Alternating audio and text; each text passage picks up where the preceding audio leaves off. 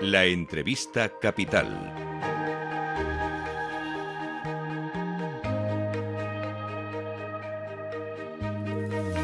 Luis Vicente Muñoz.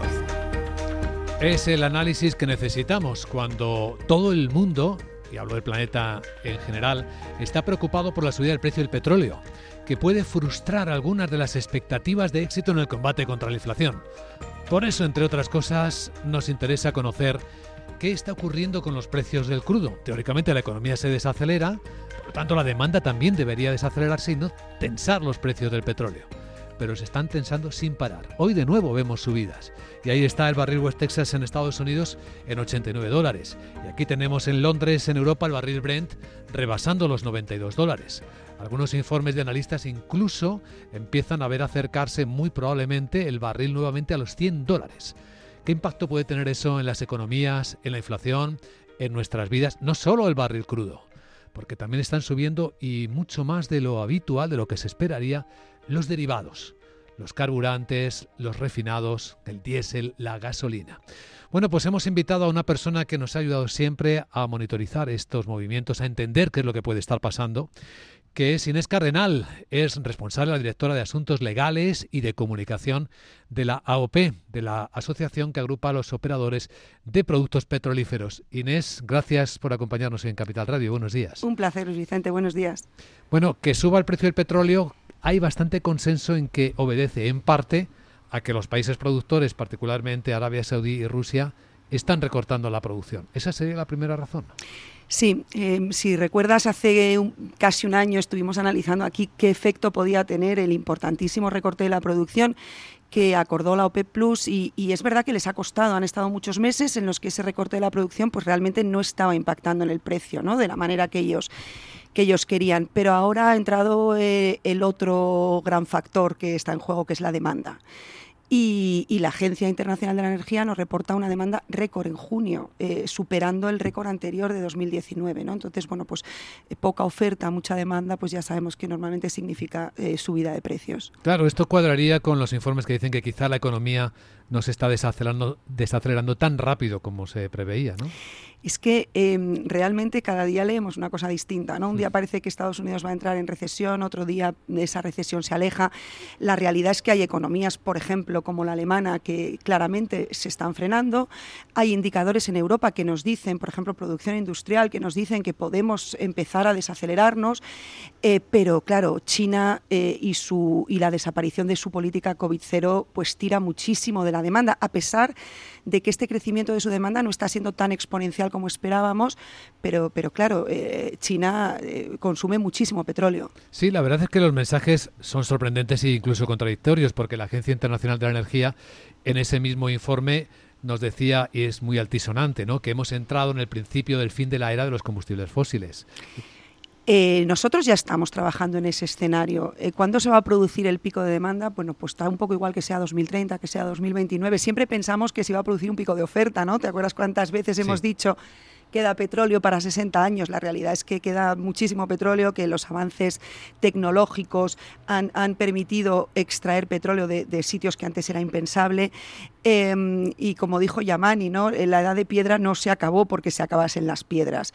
Evidentemente el pico de demanda va a llegar. Eh, nosotros estamos ya trabajando en un escenario de neutralidad de emisiones y, la neutralidad de emisiones pasa por una reducción drástica del consumo de petróleo. ¿no? Estamos trabajando en ese escenario.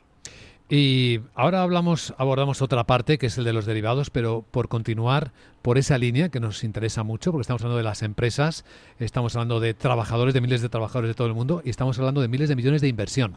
¿Qué va a pasar con la inversión enorme que hasta ahora manejaban las grandes petroleras del mundo, en qué la están transformando y en cierto modo si eso no puede provocar algún colapso también en el propio suministro de, eh, derivados fósiles. Esto que dices es, muy importante porque tenemos que buscar el equilibrio en el, en el largo plazo, ¿no? Esta, esta transformación en la que ya estamos inmersos, que, que ahora te explico un poco en qué consiste, eh, pero en el corto también tenemos que suministrar energía hoy. ¿no? La invasión de Ucrania nos ha eh, mostrado la importancia de la seguridad de suministro energético que, que yo creo que Europa tenía olvidada, ¿no? el famoso trilema ¿no? de sostenibilidad eh, competitividad y precios y seguridad de suministro la dábamos por sentada y la seguridad de suministro hemos visto lo importante que es ¿no? y las consecuencias, hablabas antes de la inflación, que tiene la dependencia energética que tenemos en Europa respecto al exterior.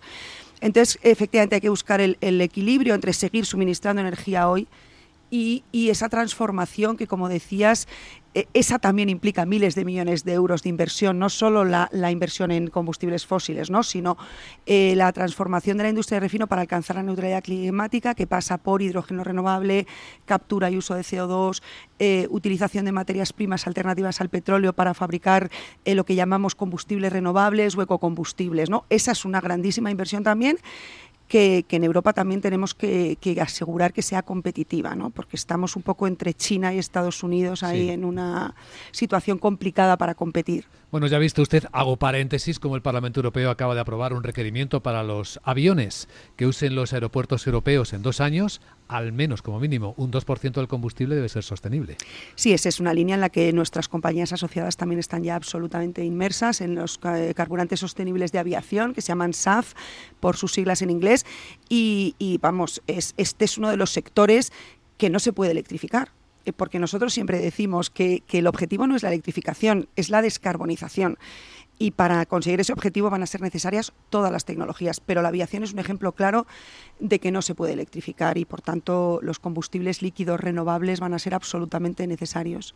Hecho el paréntesis, eh, tratemos un tema eh, que todo el mundo siente en primera persona, que son los derivados del petróleo los combustibles, unos derivados del petróleo, porque hay muchos, claro, los combustibles son solo uno de ellos.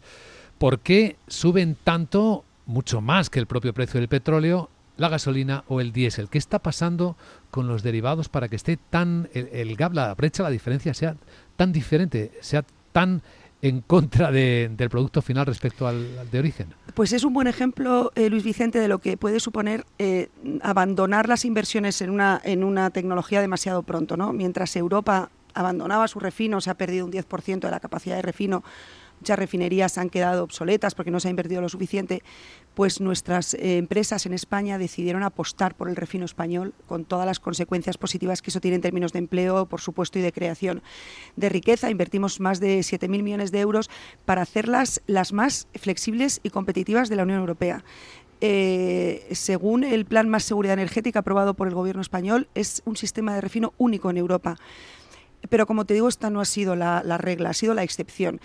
¿Qué pasa? Pues que hay un problema con el refino en el mundo, hay, hay, un cuello de botella en el refino. Primero, porque no todas las refinerías han sido capaces de sustituir los crudos rusos, por ejemplo. Eh, nuestras refinerías son muy flexibles y pueden procesar cualquier tipo de crudo de, distinta, de distintas calidades, pero otras refinerías están diseñadas para un tipo de crudo pero además muchas de ellas son lo que llamamos refinerías sencillas, es decir, no son capaces de extraer todo el valor añadido de cada barril de crudo. Las nuestras, las españolas, en cambio, son bastante complejas, son muy complejas y sacamos mucho valor añadido, fundamentalmente de los eh, destilados medios de queroseno y gasóleo. Entonces hay un problema con el refino, hay un problema para, para, suministrar toda esta demanda que decíamos que la Agencia Internacional de Energía habla de demanda récord. Por ejemplo, una de las causas de este crecimiento de la demanda son los viajes en avión, es el queroseno de aviación. Por tanto, esas inversiones que hicimos hace unos años hoy son un activo estratégico de nuestro país. Una última pregunta, Inés.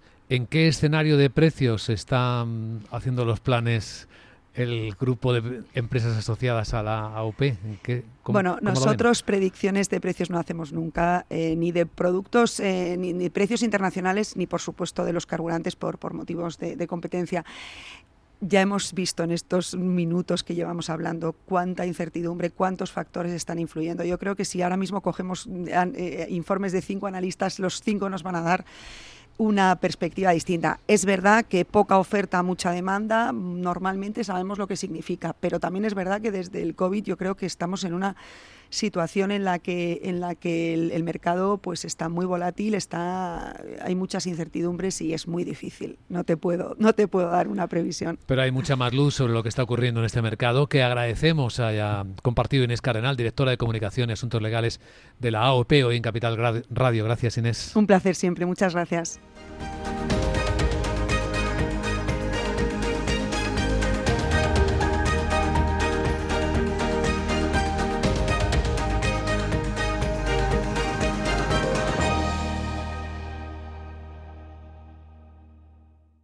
Judy was boring. Hello. Then Judy discovered chumbacasino.com. It's my little escape. Now Judy's the life of the party. Oh, baby, Mama's bringing home the bacon. Whoa. Take it easy, Judy. The Chumba life is for everybody. So go to ChumbaCasino.com and play over 100 casino style games. Join today and play for free for your chance to redeem some serious prizes.